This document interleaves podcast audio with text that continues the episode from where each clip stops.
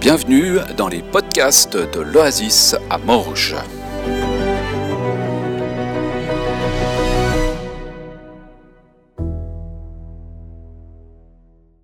Acte 2, les versets 1 à 13.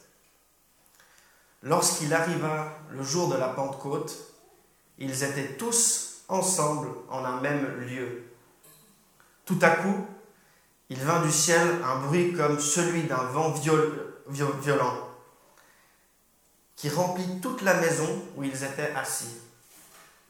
Des langues leur apparurent qui semblaient de feu et qui se séparaient les unes des autres. Il s'en posa sur chacun d'eux.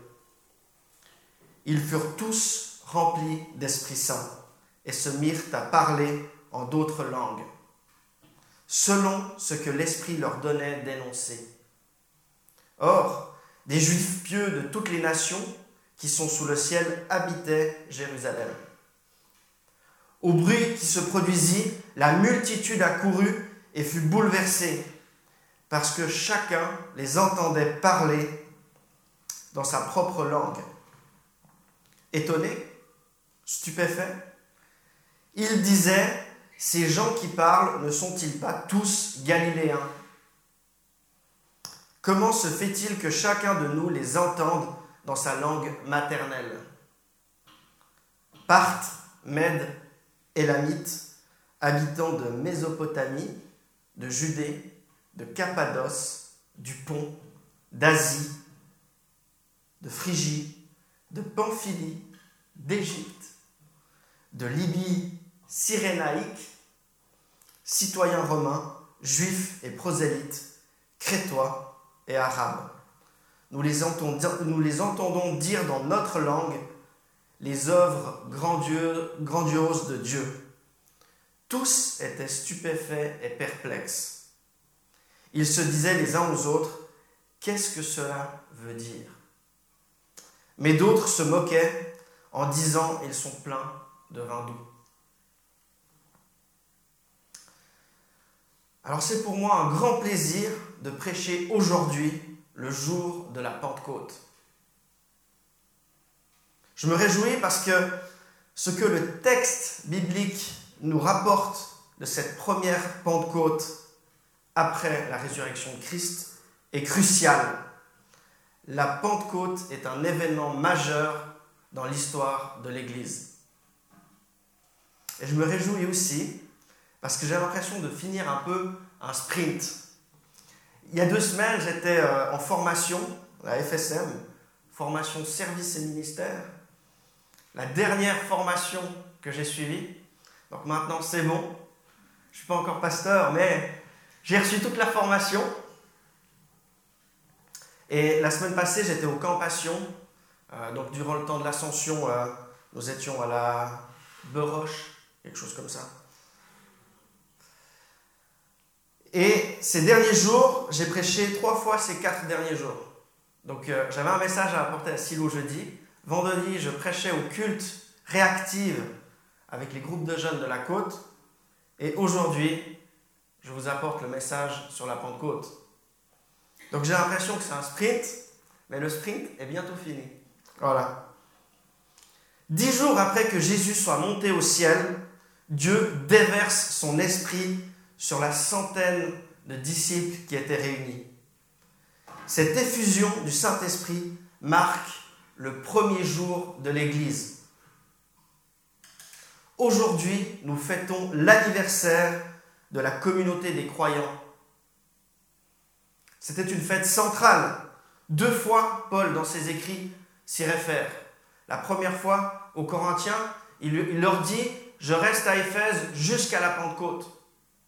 La deuxième fois dans le livre des Actes, où, Paul dit vouloir arriver jusqu'à Jérusalem avant la Pentecôte. Et ce déversement de l'Esprit est accompagné par la première prédication chrétienne de l'histoire. Pierre, rempli du Saint-Esprit, s'adresse à la foule et annonce pour la première fois Jésus-Christ. Son message se conclut par Sachez-le, Dieu a fait Seigneur et Christ ce Jésus que vous avez crucifié. Ici se réalisent les dernières paroles de Jésus avant de monter au ciel. Mais vous recevrez une puissance quand l'Esprit Saint, viendra sur vous et vous serez mes témoins à Jérusalem, dans toute la Judée et en Samarie et jusqu'aux extrémités de la terre. Pentecôte est le terme grec pour parler de la fête juive de Shavuot, la fête du début des moissons de blé. Et Shavuot, en hébreu, signifie semaine, parce qu'elle est fêtée cette semaine après Pâques. Rempli d'un souffle de créativité, il décide de nommer cette fête en grec Pentecoste Emera, ce qui signifie le cinquantième jour, parce qu'elle est fêtée 50 jours après Pâques. En entendant Shavuot ou Pentecôte, on s'imagine des significations euh, poétiques, mystérieuses. Non, semaine et cinquantième. Heureusement que la spirale de créativité s'est arrêtée. Imaginez, on l'aurait appelée euh, la fête des 1200 en français. Parce qu'elle est fêtée 1200 heures après Pâques. Fêtez quoi aujourd'hui? Ah, Les 1200.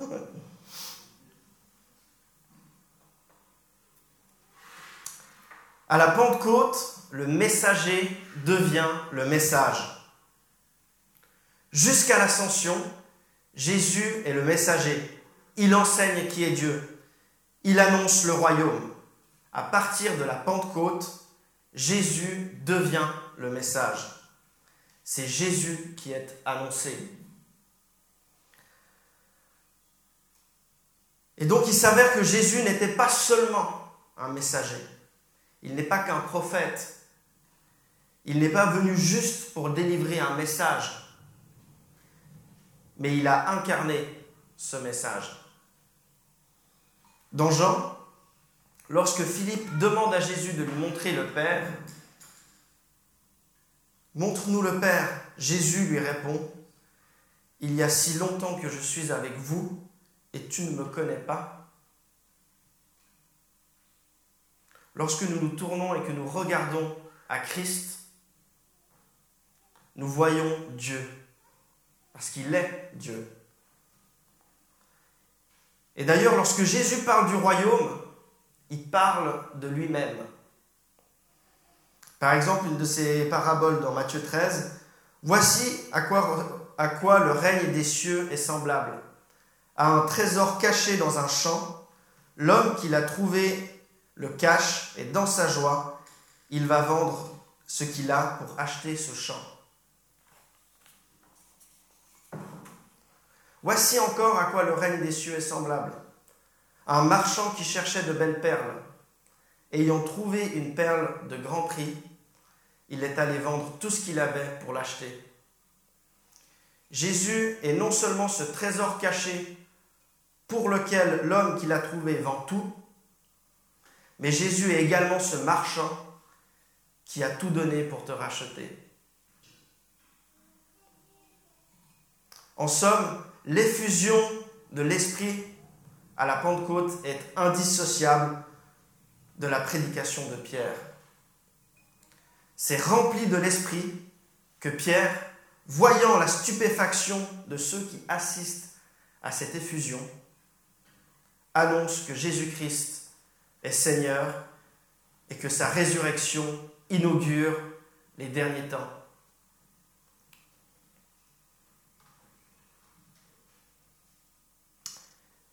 Étonné, stupéfait, il disait, ces gens qui parlent ne sont-ils pas tous galiléens? Comment se fait-il que chacun de nous les entende dans sa langue maternelle? Et plus loin dans le texte, nous les entendons dire dans notre langue les œuvres grandioses de Dieu, les merveilles de Dieu. Le messager devient le message et toutes les langues peuvent annoncer les merveilles de Dieu. le message de Dieu peut être, le message de Jésus peut être annoncé dans toutes les langues. L'évangile de Jésus-Christ ne possède aucune limite culturelle, ethnique ou même traditionnelle. Tous les peuples de toutes les nations peuvent recevoir ces messages, ce message des merveilles de Dieu.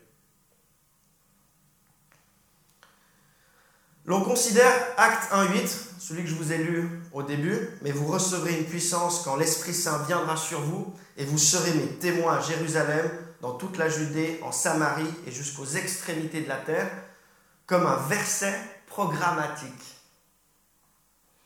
C'est-à-dire qu'il annonce le programme du livre des actes. Le programme du livre des actes, c'est que vous allez recevoir l'Esprit de Dieu et ensuite vous allez annoncer jusqu'aux extrémités de la terre cette bonne nouvelle. La Pentecôte, de son côté, est un événement programmatique. Il annonce non seulement le programme du livre des actes, c'est-à-dire annoncer l'évangile jusqu'aux extrémités de la terre, jusqu'à Rome, mais aussi le programme de l'Église, annoncer l'évangile de Christ jusqu'aux extrémités de la terre. Et en fait, au travers de cet événement prophétique, Dieu proclame qu'un jour, toutes les langues célébreront ses louanges.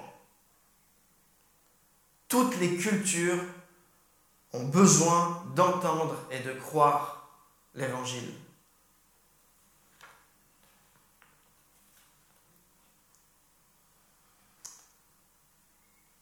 Le messager devient le message, toutes les langues peuvent annoncer les merveilles de Dieu. Tous les croyants sont les témoins de ce message. Nous en sommes tous les témoins. En associant cet événement, donc la Pentecôte, à la prophétie de Joël, Pierre nous désigne tous comme les témoins du Christ. Joël 3, 17 à 18 nous dit, dans les derniers jours, dit Dieu, je répandrai de mon esprit sur tous. Vos fils et vos filles parleront en prophètes. Vos jeunes gens auront des visions et vos vieillards auront des rêves. Oui, sur mes esclaves, hommes et femmes, en ces jours-là, je répandrai de mon esprit et ils parleront en prophètes. Lorsque j'annonce les merveilles de Dieu, je prophétise. Lorsque j'évangélise, lorsque j'annonce l'évangile de Jésus-Christ, je prophétise.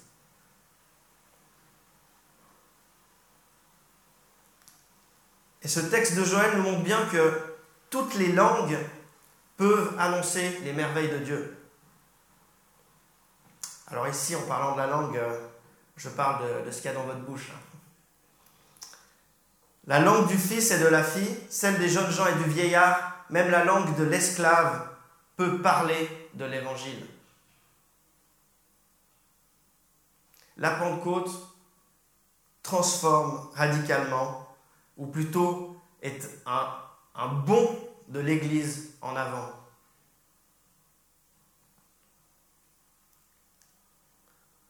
Ne restons pas bloqués entre l'ascension et la Pentecôte. À partir de la Pentecôte, les disciples, les croyants, passent d'auditeurs à témoins. Et je veux m'arrêter quelques instants sur cette figure du témoin. Parce que pour moi, elle est, centrale et c'est très important de la comprendre. Le témoin n'est pas celui qui comprend tout. Le témoin n'est pas celui qui connaît tous les, aboutissants, tous les tenants et aboutissants de l'histoire. Le témoin, le témoin est celui qui voit quelque chose. En l'occurrence, c'est voir Jésus.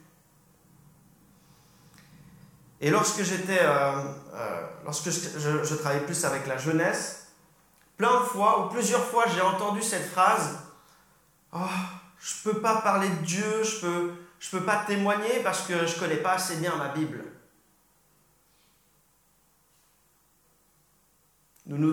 Et le problème avec cette réponse, c'est que ça biaise la notion du témoin. Le témoin n'est pas celui qui explique, mais celui qui raconte ce qu'il a vécu.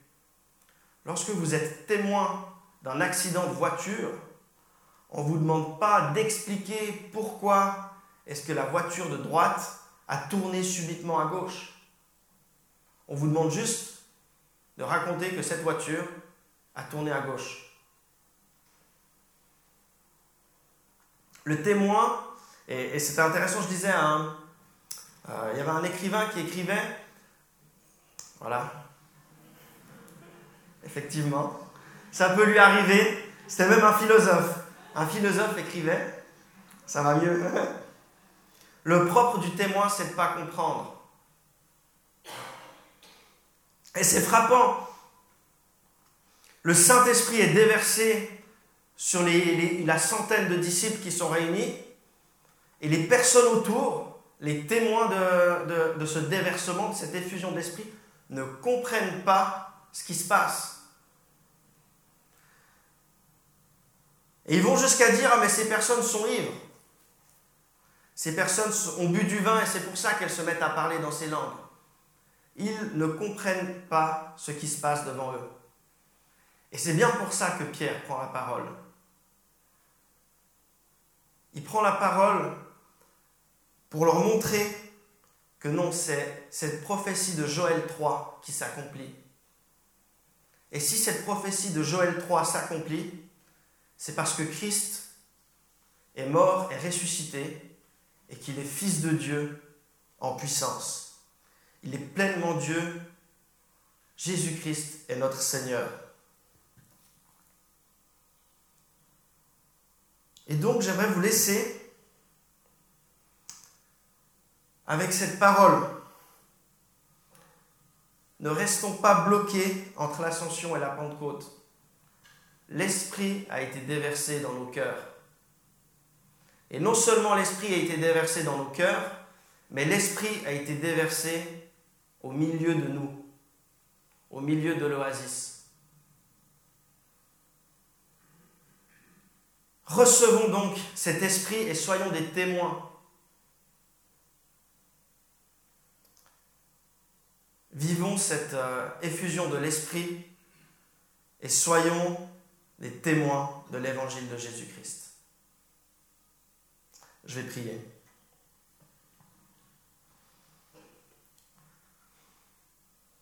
Il y a un peu plus de 2000 ans, Seigneur, tu, es remonté au ciel de là où tu venais. Mais juste avant de nous quitter, de monter au ciel, tu nous as laissé cette promesse, celle que tu déverserais ton esprit sur ton Église et que rempli de cette puissance de l'esprit, tu faisais de nous tes témoins. Seigneur, viens te révéler à moi je veux être ton témoin. Merci de cet esprit qui, travaille en moi, de cet esprit qui, qui est un signe de vie. Et Seigneur, cette prière, c'est que de la même façon que la Pentecôte est la première des moissons de ton Église, je te prie que nous puissions tourner le regard et voir cette moisson qui est à nos portes. Merci pour, euh, pour cet été qui vient. Amen.